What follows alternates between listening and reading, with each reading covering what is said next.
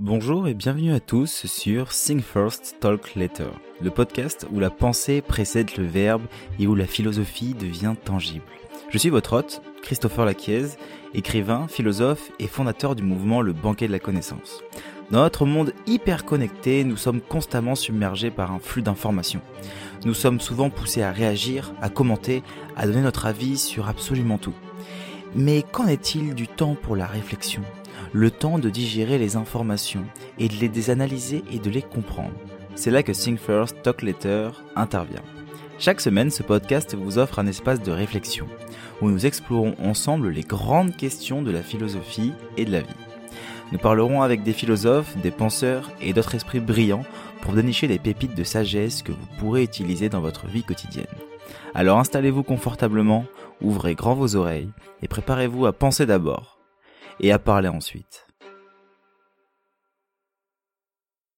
Plongez avec moi dans l'univers d'un homme dont la pensée a défié, ébranlé et façonné les fondements même de la philosophie occidentale.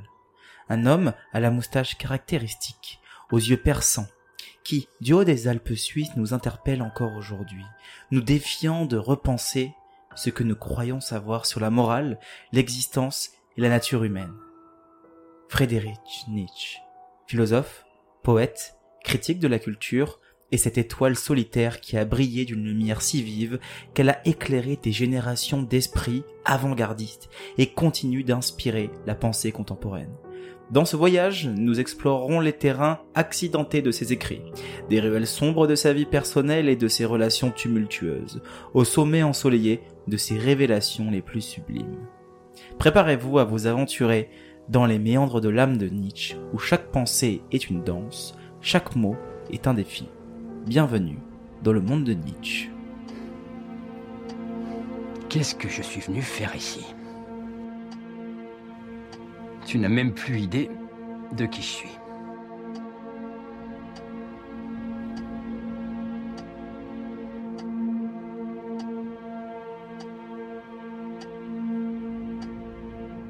Tu as passé ta vie entière à croire et à prier. Tu as toujours été bonne. Et regarde où tu en es. Tu es l'être le plus généreux que je connaisse. Et moi, je suis le plus vil. Tu es devenue folle. Moi, j'ai une vie parfaite. Comment tu expliques ça Parfois, le diable permet à certains de vivre une vie sans aucun problème. Parce qu'il ne veut pas que ces gens se tournent vers Dieu. Ils sont là, à vivre cloîtrés avec leurs péchés. Dans une jolie prison dorée qu'ils n'ont pas envie de quitter. La porte est grande ouverte. Jusqu'au jour la porte de la cellule se referme pour toujours. Et soudain, il est trop tard.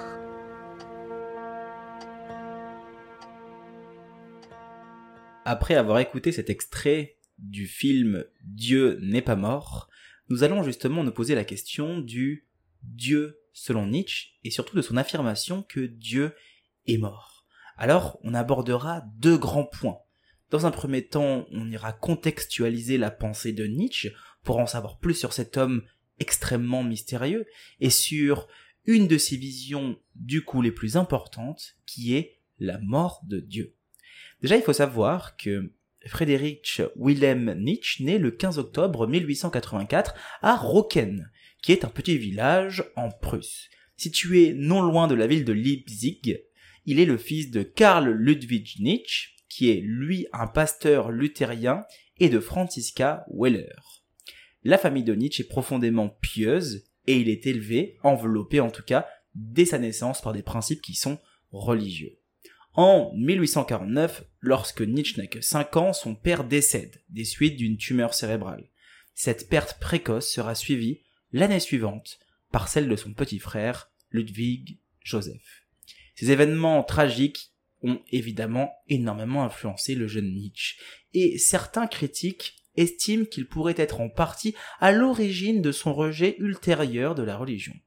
Après la mort de son père, la famille déménage à Nambourg, où il est élevé dans une maison de femmes avec sa mère, sa sœur, une tante et aussi sa grand-mère. Nietzsche montre dès son jeune âge des prédispositions intellectuelles exceptionnelles. Il entre à la prestigieuse école de Forta à l'âge de 14 ans. Forta, qui avait autrefois été un monastère, est alors l'une des écoles les plus renommées d'Allemagne. Il y étudie la théologie, la philologie classique et est introduit à la littérature ancienne. Il écrit notamment plusieurs poèmes, essais et même des compositions musicales pendant ses années scolaires. Durant ces années, il enveloppe une profonde amitié avec Paul de et Karl von Gersthoff, qui seront des soutiens tout au long de sa vie. Et c'est à Forta que Nietzsche commence à s'interroger sur les dogmes religieux, amorçant ainsi son éloignement de la foi chrétienne. Après avoir terminé ses études à Forta, Nietzsche entre à l'université de Bonn en 1864 pour étudier la théologie mais aussi la philologie. Mais son intérêt pour la théologie diminue rapidement et il se tourne vers la philologie classique. Plus tard, il déménage à Leipzig, une décision qui va s'avérer déterminante pour son développement intellectuel. C'est à Leipzig notamment qu'il découvre le monde comme volonté et comme représentation de Arthur Schopenhauer, dans une librairie d'occasion. Cette lecture, c'est une révélation pour le jeune Nietzsche. Schopenhauer critique la religion et affirme que la vie est essentiellement souffrance. Des idées qui vont résonner profondément en lui. En 1869, à seulement 24 ans, et sur recommandation de son mentor, Friedrich William Ristel, Nietzsche est considéré et nommé professeur de philologie classique à l'université de Bâle, en Suisse, sans même avoir terminé son doctorat. C'est une proposition qui est évidemment prestigieuse, mais qui ne va pas l'occuper très longtemps à cause de problèmes de santé.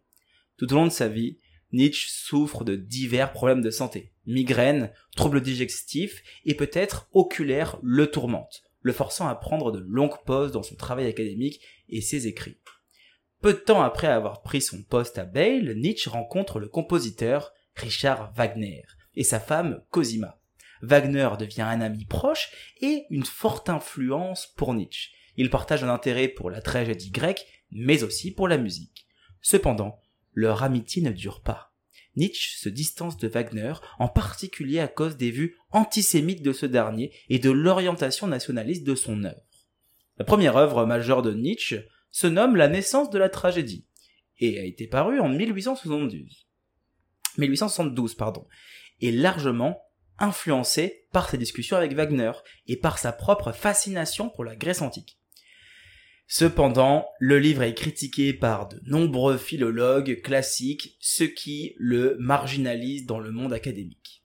En 1879, à cause de ses problèmes de santé persistants, Nietzsche démissionne de son poste à l'université de Bâle et se voit accorder une petite pension. Il passe alors la décennie suivante comme écrivain indépendant, voyageant à travers l'Europe. En 1883 et 1885, Nietzsche écrit son œuvre la plus célèbre, ainsi parlait Zarathustra. Cette période est aussi celle de sa plus grande productivité, pendant laquelle il écrit Par-delà le bien et le mal en 1886, Généalogie de la morale en 1887 et Le crépuscule des idoles en 1888. En janvier du coup 1889, à Turin, Nietzsche subit un effondrement mental après avoir vu un cheval battu par son maître. C'est une légende, on n'en est pas sûr, mais il aurait cependant apparemment il se serait effondré dans la rue, embrassant le cheval, et puis aurait complètement perdu la raison. Il a renvoyé à Bâle, il est renvoyé, pardon, à Bâle par ses amis, avant d'être confié à la garde de sa mère, puis à sa sœur, Elisabeth. Nietzsche passera les onze dernières années de sa vie dans un état de démence, ne reconnaissant pas ses propres œuvres. Nietzsche meurt en 1900 à Weimar à l'âge de 56 ans, 55 ans. Après sa mort, sa sœur Elisabeth prend le contrôle de ses écrits et les modifie pour qu'ils correspondent à ses propres idéologies nationalistes et antisémites, donnant une vision déformée de la philosophie de Nietzsche qui perdurera pendant des décennies. C'est seulement bien après sa mort que l'influence de Nietzsche sur la philosophie, la littérature et l'art commence à véritablement être reconnue et appréciée. Ses écrits inspirent des générations de penseurs, des écrivains, des artistes, malgré les nombreuses controverses entourant son interprétation et son appropriation par divers mouvements idéologiques. Il faut savoir que Elisabeth, sa sœur, était nazie, et c'est elle qui a modifié ses récits. Notamment, on sait que le livre La volonté de puissance a été en partie bah, publié par sa sœur, mais du coup entièrement modifié en changeant toutes les grandes idées que Nietzsche avait mis à l'intérieur afin qu'il puisse correspondre à aux idéologies de sa sœur.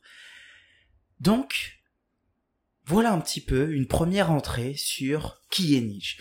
Pour faire très simple, je vous ai pris les œuvres principales. Donc, en 1872, Nietzsche publie La naissance de la tragédie, où il explore les origines de la tragédie grecque, donc contrastant les esprits apolliniens et dionysaques.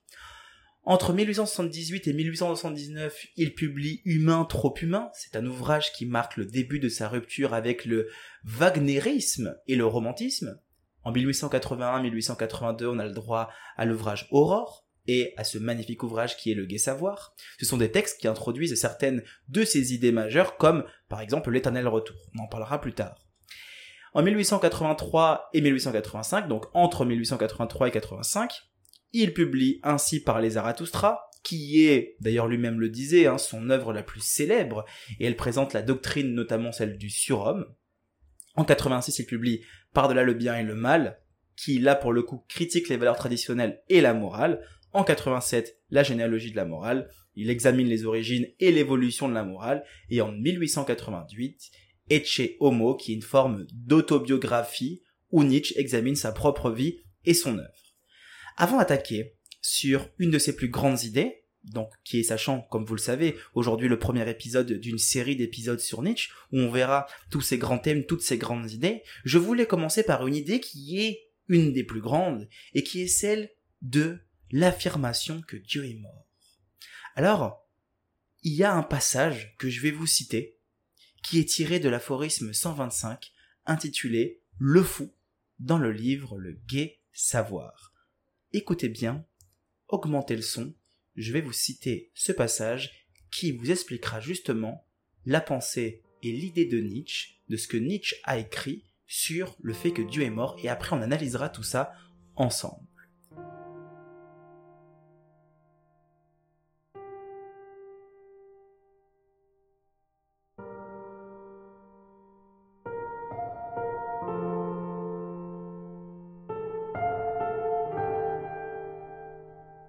Fou. N'avez-vous pas entendu parler de ce fou qui alluma une lanterne en plein jour, lumineux, courut au marché et se mit à crier sans cesse. Je cherche Dieu, je cherche Dieu. Comme il se trouvait là, justement, beaucoup de ceux qui ne croyaient pas en Dieu, il souleva une grande hilarité. Il est donc perdu, dit l'un. S'est-il égaré comme un enfant dit un autre. Ou bien se cache-t-il? A-t-il peur de nous? Est-il parti en mer? A-t-il émigré? Ainsi criaient-ils en désordre les uns à l'autre. Le fou se jeta au milieu d'eux et les transperça de son regard. Où est donc Dieu? s'écria-t-il. Je vais vous le dire. Nous l'avons tué. Vous et moi. Nous tous sommes ces meurtriers. Mais comment avons-nous fait cela? Comment avons-nous pu vider la mer? Qui nous a donné l'éponge pour effacer l'horizon tout entier? Qu'avons-nous fait en détachant cette terre de son soleil? Vers où roule-t-elle à présent? Vers où nous roulons-nous, nous-mêmes. Loin de tous les soleils, ne tombons-nous pas sans cesse En arrière De côté En avant De tous les côtés? Y a-t-il encore un en haut et un en bas? N'allons-nous pas errant comme à travers un néant infini? Le vide ne se respire-t-il pas à nos côtés? Le néant n'est-il pas derrière nous? Ne faut-il pas craindre de claquer des dents en songeant à cet arrière-plan? Les dieux ne se cachent-ils pas derrière lui pour se moquer de nous? Ne sommes-nous pas le produit d'un grand vertige? Mais, comme des dés qui se jettent sur une table de jeu, ne dansons-nous pas sur la table du hasard, frère, pour rire de nous-mêmes? Est-ce que c'est là un rire qu'on puisse écouter? N'est-ce pas plutôt un rire qui fait peur? Ne faut-il pas allumer des lanternes le matin pour éclairer ce rire? N'entendons-nous pas le bruit des tombes qui s'ouvrent? Ne sentons-nous pas la nourriture? Les dieux eux-mêmes s'en décomposent. Dieu est mort. Dieu reste mort, et c'est nous qui l'avons tué. Comment nous consoler, nous, les meurtriers entre les meurtriers Ce que le monde avait possédé jusqu'à présent, de plus sacré et de plus puissant, a perdu son sang sous notre couteau. Qui lavera ce sang de nos mains? Ce prodigieux événement est encore en route et il est en chemin. Il n'a pas encore atteint les oreilles des hommes. La foudre et le tonnerre demandent du temps. La lumière des astres demandent du temps. Les actions demandent du temps, même après avoir été faites, pour être vues et entendues. Ce fait-il est encore plus éloigné d'eux que les astres les plus éloignés, et pourtant, ils l'ont fait eux-mêmes.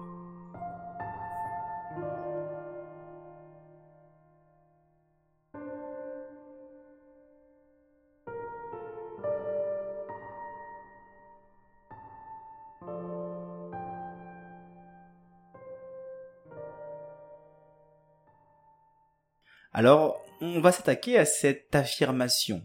Dieu est mort. Dieu reste mort. Et c'est nous qui l'avons tué. Qu'on peut aussi retrouver dans le prologue de Zarathustra, lorsque Zarathustra euh, converse avec un saint ermite qui vit à l'extérieur de la ville. Bon, cette affirmation, déjà dans un premier temps, il faut savoir de quoi on parle. Quand on dit que Dieu est mort, de qui parle-t-on en réalité? C'est une formule qui est assez drôle, car l'être qui est immortel est mort. Et là, on accuse Nietzsche de dire des choses insensées. Eh oui, parce que comment quelque chose qui est immortel peut-il mourir? Comment Dieu peut-il mourir? C'est une formule qui n'a pas du tout une signification religieuse, mais c'est bien autre chose. Et ici, on ne parle absolument pas de divinité. On a reproché à Nietzsche de dire que Dieu était mort. Mais comment peut-on prouver que Dieu existe? On ne peut pas. Donc, on ne peut pas non plus prouver que Dieu est mort. Surtout que si Dieu est, une image, si Dieu signifie quelque chose pour nous, si Dieu est cet être parfait euh, avec lequel nous avons le plus de contemplation, que nous nous donnons notre, notre âme entière pour Dieu, ben, comment se fait-il qu'il soit mort? Comment se fait-il que Dieu ne soit plus là où Dieu a toujours été? Comment se fait-il que la chose que nous pouvons le plus ressentir au fond de nous, qui est Dieu, n'est plus là, est mort? Eh ben, c'est toute la question de Nietzsche, c'est tout ce qu'on a reproché à Nietzsche, de dire que Dieu était mort. Mais comment peut-il affirmer une chose pareille? On a d'ailleurs souvent reproché à Nietzsche le fait d'être un athée convaincu, et que du coup, ses idées, eh ben, elles seraient absolument pas objectives. Mais il faut savoir que Nietzsche a lu la Bible. Nietzsche connaît très très bien, et sait absolument de quoi il parle.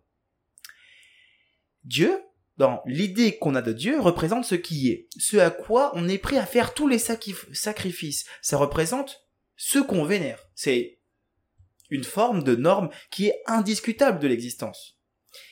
Et c'est exactement ce que prend Nietzsche dans son affirmation. Il fait correspondre Dieu, non pas à Dieu en tant que tel, mais aux choses qui sont les croyances capitales qui règlent la vie humaine telle qu'elle est organisée, en tout cas dans sa culture. En fait, pour Nietzsche, ces valeurs qui sont ancrées dans la société, c'est ce qu'il nomme Dieu. Dieu, c'est les valeurs qui sont ancrées, qui sont ancrées dans, dans la société. Donc, cette affirmation, c'est pas une affirmation ou une proclamation datée, c'est un diagnostic profond de la culture occidentale et aussi de son évolution. Quand on entend pour la première fois que Dieu est mort, on peut penser que Nietzsche fait simplement une déclaration sur la religion. Et ça s'arrête là. Mais absolument pas. C'est bien plus que cela. C'est un reflet sur la transformation de la société européenne. Une société qui avait, selon Nietzsche, tué Dieu par ses propres actions et ses croyances et aussi son scepticisme. Dieu est mort ça apparaît principalement, évidemment, comme une affirmation qui est violente. On la retrouve dans Ainsi par les Zarathustra, on la retrouve dans Le Gai Savoir à travers le passage que je vous ai cité, mais ce n'est pas une déclaration qui est joyeuse. C'est bien un constat qui est profondément douloureux. La croyance en un Dieu omnipotent et omniscient ne peut plus servir de fondement à notre morale, ou encore à notre compréhension du monde.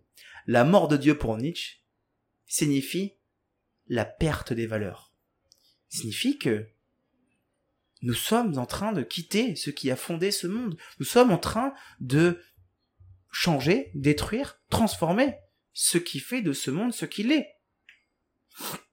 Et donc, Dieu, pour Nietzsche, c'est vraiment ça. C'est vraiment toutes ces valeurs qui sont ancrées dans la société. C'est des valeurs sur lesquelles nous, par exemple les Européens, on s'est fondé depuis longtemps sur des certaines valeurs qui sont catholiques, en l'occurrence, mais qui, à travers le temps et dans l'évolution du temps, disparaissent. Le bien, par exemple, le bien n'est plus le même bien qu'avant. Ce qui était bien avant ne l'est plus aujourd'hui. La vérité. La vérité, euh, les philosophes depuis la nuit des temps, enfin, en tout cas jusqu'avant Nietzsche, ne a cherché la vérité. On cherchait une forme de vérité et affirmait qu'il existait des vérités. Aujourd'hui, on voit bien qu'il existe plusieurs types de vérités et Nietzsche contre-attaque, attaque la vérité. Évidemment, par exemple, dans une société euh, comme la nôtre, on privilégie le bien contre le mal. Ou encore, on privilégie la vérité contre le mensonge ou contre l'erreur. Toute notre vie, elle est fondée sur ce genre de choses qui sont des valeurs. Notre vie humaine, elle est conditionnée en permanence par des valeurs qui sont eux-mêmes transmises de nos parents et que nous-mêmes on transmettra à nos enfants, peut-être de manière différente. Mais depuis Platon et les Grecs, la recherche de la vérité en soi, une vérité qui soit pure et objective, et surtout la connaissance sont à eux trois les biens suprêmes. Et ce que Nietzsche dit justement, c'est que ces valeurs, elles sont en train de perdre leur puissance. C'est des valeurs sur lesquelles on a toujours fondé notre existence, mais que ce fondement-là perd de son autorité. Mais Nietzsche, quand il dit ça, il parle du changement. Il dit que on est en train, on est en plein changement, mais que personne ne le voit. C'est ça qui est intéressant. C'est que Nietzsche, il le dit bien. Personne ne le voit, personne ne le sait. Mais nous perdons la foi dans toutes ces choses qui étaient avant euh, des normes, des valeurs. Et, c'est ce que Nietzsche appelle Dieu, toutes ces normes, toutes ces valeurs. Donc nous perdons nos valeurs qui sont ancrées depuis toujours. Nous perdons toutes ces idées. Nietzsche critique la morale. Critique affirme, il critique activement la morale. Le bien contre le mal. Pourquoi? La vérité contre le mensonge. Pourquoi? Toutes ces idées-là, il les accuse. Mais alors, que se passe-t-il lorsque Dieu est mort? Et que nous avons détruit toutes nos valeurs et qu'on arrive face à la vie, qu'on n'a plus aucune valeur, qu'on n'a plus aucune idée, que la vie n'a plus de sens, que la vie n'a plus de but ou de valeur euh, plus ou moins euh, intrinsèque. Eh ben, ça pour Nietzsche, ça signifie qu'il y a également une forme d'avènement du nihilisme. Le nihilisme qui est l'idée justement que la vie n'a pas de sens, de but ou de valeur.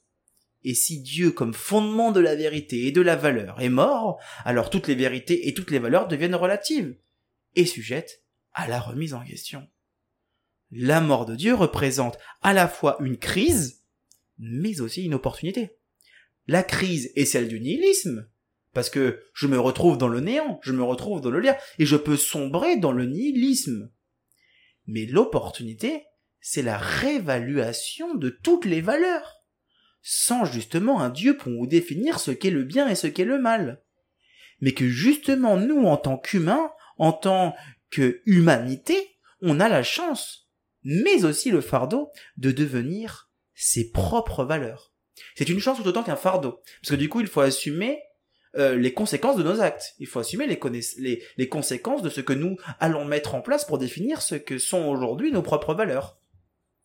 Mais c'est aussi une chance, parce que du coup, on n'est plus dicté par qui que ce soit. Il y a une forme de liberté qui s'installe. Et cette liberté-là, pour Nietzsche, c'est une chance. Mais ça peut aussi être un fardeau dans le sens inverse. Par contre, il nous dit bien qu'il ne faut pas sombrer dans ce qu'il appelle le nihilisme. Et qu'il faut c'est pas parce que on perd toutes nos valeurs, c'est pas parce qu'on détruit toutes nos valeurs et toutes les idées qu'on a de la société aujourd'hui qu'il faut pour autant vivre dans un monde dénué de sens et rester dans ce non-sens quotidien, dans ce non-but, dans ce vide, dans ce néant. Non. Ce néant est l'opportunité justement de pouvoir mettre en place une suite de, d'événements, de mettre en place une suite d'actions, d'activités qui fait que nous pouvons définir nos propres valeurs. On va faire un petit truc. Imaginez euh, une époque de changement rapide. La science remettait en question, à l'époque, les vérités religieuses établies. La révolution industrielle bouleversait la vie quotidienne et les anciens systèmes de croyances étaient ébranlés. jusqu'à d'ailleurs leur fondement. C'est dans ce contexte tumultueux que Nietzsche déclare ça. Il faut savoir que à l'époque de Nietzsche, il y avait énormément de changements. La science euh, était en train de remettre en question toutes les vérités qui étaient religieuses, qui étaient déjà établies depuis longtemps. Il y avait voilà la révolution industrielle qui bouleversait la vie quotidienne. Il y avait les anciens groupes de croyances qui étaient eux aussi ébranlés jusqu'à même leurs fondements les plus profonds. Et c'est pour ça que Nietzsche, quand il arrive et qu'il observe tout ça, et qu'il arrive face au peuple, qui le peuple fait un déni du réel, fait un déni du monde, fait un déni des valeurs, il dit, ben non. Vous êtes dans le déni parce que Dieu est mort mais que vous ne, voyez, vous ne le voyez pas. Et c'est nous qui l'avons tué. Et lorsqu'il dit que c'est nous qui l'avons tué, on n'a pas tué Dieu objectivement, comme on pourrait euh, penser qu'on tue un être suprême, parfait, pour tous les croyants en Dieu? Pas du tout. En fait, ce qu'il dit là, c'est qu'on a détruit les valeurs, on détruit les valeurs de la société. Mais alors, pourquoi est-ce que cette affirmation, cette proclamation, elle est si importante? Bah, pour Nietzsche, la mort de Dieu, ce n'est pas une fin en soi mais c'est plutôt un début. Ça représente le début d'une ère où l'humanité devait affronter les profondeurs du nihilisme. Le nihilisme étant évidemment cette sombre perspective que la vie est dénuée de sens ou de valeur. Alors, avec la mort de Dieu, les fondements moraux, éthiques et spirituels sur lesquels la société s'est toujours basée, du moins la société occidentale, eh ben s'effondrent sans un Dieu pour dicter le bien et le mal. D'où viendraient nos codes moraux? Eh ben pour Nietzsche, ça, ça signifie que l'humanité se tenait à un carrefour dangereux. Sans une réorientation, on pourrait tomber dans le désespoir, ou le nihilisme le plus profond. Mais Nietzsche n'était pas un pessimiste, et encore moins un pessimiste sans espoir. Loin de là, il voyait dans la déclaration du fait que Dieu est mort, un appel à l'action. Si l'humain peut reconnaître le défi devant lui, il a également le potentiel de créer de nouvelles valeurs, de nouvelles structures morales, qui elles-mêmes ne dépendraient pas des vérités transcendantes ou divines. Bah, Nietzsche, ce qu'il fait là, à ce moment-là, c'est qu'il nous met au défi. Il nous met au défi de devenir les créateurs de notre propre valeur. Dans un monde, surtout des valeurs avec nos propres dans un monde post-divin, où justement on a l'opportunité, peut-être même la responsabilité, de définir ce qui est bien pour nous, ce qui est mal pour nous, de créer un sens là où il semble ne plus en avoir aucun. Et ça c'est très très très intéressant. Parce que ça a eu un impact qui a été énormément profond. Cette affirmation sur euh, toutes ces toutes ces valeurs, ces idéologies. C'est même pas une idéologie, c'est qu'il est détruit les idéologies. Et ça a eu un impact profond. On, peut le voir au XXe siècle. Euh, des, penseurs comme Martin Heidegger, comme Albert Camus, comme Jean-Paul Sartre, ils ont tous abordé en quelque sorte à leur manière le problème du nihilisme. Et la question aussi de la signification dans un monde qui est post-divin. Ok? L'idée de la mort de Dieu, elle a été aussi reprise par de nombreux penseurs après Nietzsche. Bah, par exemple, le théologien chrétien Paul Tillich, bah, il a utilisé cette idée pour discuter de la nature de la foi, dans, un, dans une époque moderne.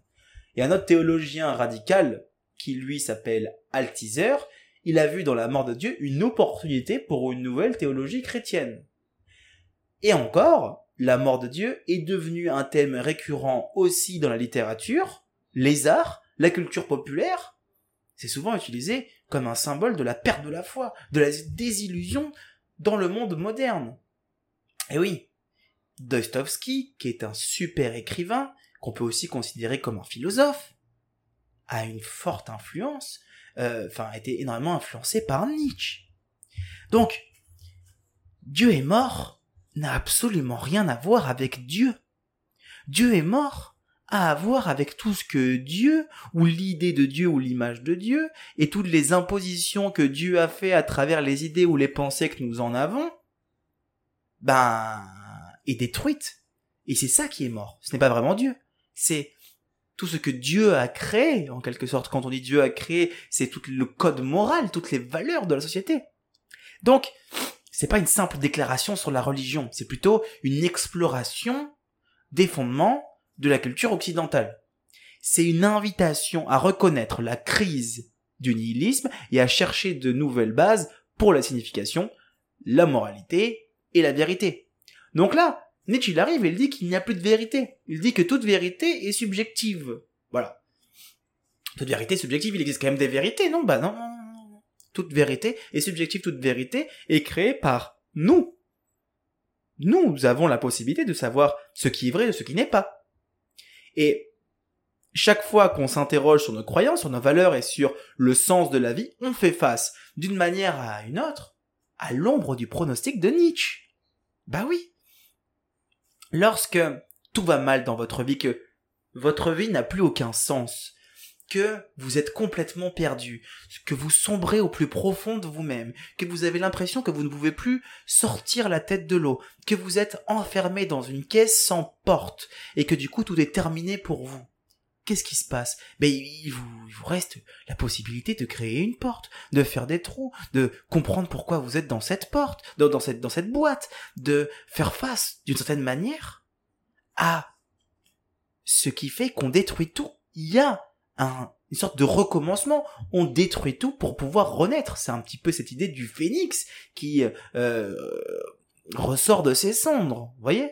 Donc, quand on dit cette fameuse citation de Nietzsche, par exemple, que ce qui ne vous tue pas vous rend plus fort. On a tendance à l'associer à euh, de, de, de l'adversité qui pas forcément faux, mais n'est pas forcément euh, que ça. C'est ce qui nous tue pas nous rend plus fort. C'est aussi le fait de pouvoir détruire toute cette valeur. Ça ne nous tue pas, mais ça nous rend plus fort parce que ça nous permet justement de pouvoir aller de l'avant. Ça nous permet de pouvoir créer nos propres valeurs, de pouvoir créer notre propre monde, en quelque sorte.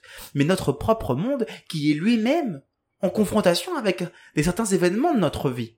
Nous vivons des événements dans notre vie qui nous arrivent, sur lesquels nous n'avons pas de puissance, de force, ou quoi que ce soit nous sommes confrontés à ces événements-là, comme par exemple la mort, comme par exemple la maladie.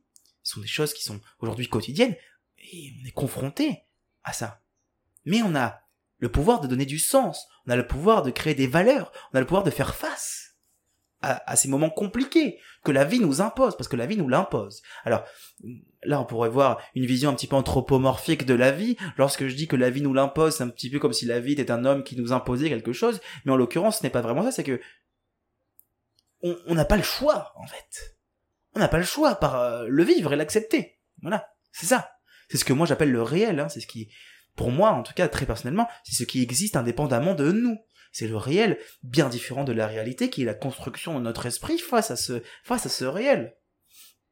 D'où euh, euh, deux personnes qui vivent deux situations différentes vont l'interpréter de manière différente parce qu'il y en a un qui va avoir une réalité différente et qui va en voir une réalité différente, mais l'événement reste le même. Donc l'événement est bien présent, les deux personnes vivent le même, mais l'interprètent de manière différente. Et aussi, on verra par la suite que pour Nietzsche, il, il n'y a pas de fait, que des représentations. Alors, qu'est-ce que ça signifie ça? Pourquoi est-ce que pour Nietzsche il n'y a pas de fait que des représentations? Que signifie cette volonté de puissance chez Nietzsche? Que signifie devenir un surhomme?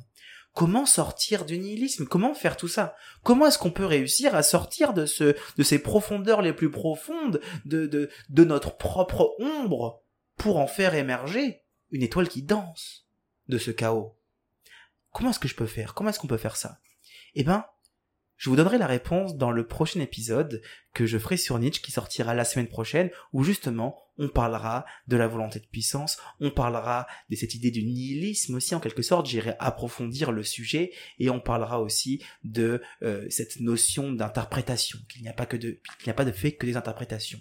Voilà. Donc je vous invite à bah, mettre un petit commentaire. Déjà, ça me fait très plaisir. Si ce podcast vous a plu, j'essaie de le faire évoluer un maximum. Donc, s'il vous a plu, n'hésitez pas à me mettre un commentaire. Ça me fait toujours très plaisir. N'hésitez pas à vous abonner. N'hésitez pas aussi à le partager. Ça fait vraiment très, très, très plaisir et ça m'aide aussi beaucoup. Et euh, ça me motive aussi pour vous créer du contenu qui soit toujours aussi qualitatif pour justement bah, vous apprendre un maximum de choses sur les plus grands auteurs. Pareil, si vous avez des questions, n'hésitez pas à me les poser, que ce soit en privé ou que ce soit en commentaire. Je prendrai le temps, évidemment, de vous répondre. Et euh, je suis très heureux, en tout cas, de vous faire cette série sur Nietzsche, parce que Nietzsche était un philosophe qui me parle beaucoup, c'est un philosophe qui est important pour moi, et de justement vous apporter les grandes idées de Nietzsche et, une grande partie de sa vie, vous l'apporter à ma manière, à ma façon, voilà, c'est quelque chose qui me tient à cœur et je pense le faire avec beaucoup d'auteurs. Donc on se retrouve la semaine prochaine pour la suite de ce podcast sur niche. N'hésitez pas encore une fois à partager, à commenter. Je vous remercie du fond du cœur et je vous souhaite à tous une très très bonne journée. Mais attention à Dieu. Attention à Dieu. Parce que si Dieu est mort, ne sombrez pas dans le nihilisme. Ciao ciao.